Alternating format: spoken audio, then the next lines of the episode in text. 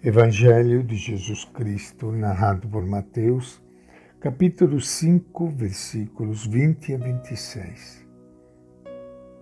Naquele tempo disse Jesus aos seus discípulos: Se a justiça de vocês não superar a justiça dos doutores da lei e fariseus, vocês não entrarão no reino dos céus. Vocês ouviram o que foi dito aos antepassados: não mate. Quem matar terá de responder no tribunal. Mas eu lhes digo: todo aquele que ficar com raiva do seu irmão terá de responder no tribunal. Quem chamar seu irmão de imbecil será submetido ao Supremo Tribunal. Quem o chamar de idiota terá de responder no fogo do inferno. Se você estiver levando a sua oferenda ao altar e aí lembrar que seu irmão tem alguma coisa contra você, deixe sua oferenda aí diante do altar e vá primeiro reconciliar-se com seu irmão. Só depois vá fazer sua oferenda. Entre logo em acordo com o seu adversário enquanto você está a caminho com ele. Senão, ele entregará você ao juiz, o juiz o entregará ao guarda e você será julgado na cadeia. Eu lhe garanto, daí você não sairá enquanto não pagar até o último centavo. Esta é a palavra do Evangelho de Mateus. E com grande alegria que iniciando hoje mais um encontro com o Evangelho de Jesus, quero saudar a todos vocês, amigos ouvintes.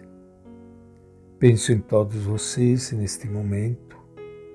Quem sabe, uns alegres, outros tristes, um com saúde outros doentes, muitos preocupados com problema de saúde, muitas famílias extremamente sofridas por causa de problemas, de doenças, de familiares no hospital, às vezes passando mal. Vamos colocar tudo isso junto de Deus. E este nosso momento de oração, de encontro com Ele, possa dar paz ao seu coração, dar muita força para enfrentar esta cruz pesada que o vírus veio trazer assim para todos nós. Fazendo a leitura do Evangelho de Mateus, encontramos aqui uma frase que é fundamental para nós podermos aprender o sentido do ensinamento de Jesus. Esta frase está no versículo 20 do capítulo 5 que acabamos de ler hoje. Se a justiça de vocês não superar a dos doutores da lei e dos fariseus, vocês não entrarão no reino do céu. Os doutores da lei, ou escribas, eram os intelectuais, donos do saber, que interpretavam a Bíblia para os outros. Sabia muito bem o que se devia fazer, mas não o fazia, e nem sempre ensinavam aos outros o que Deus pedia.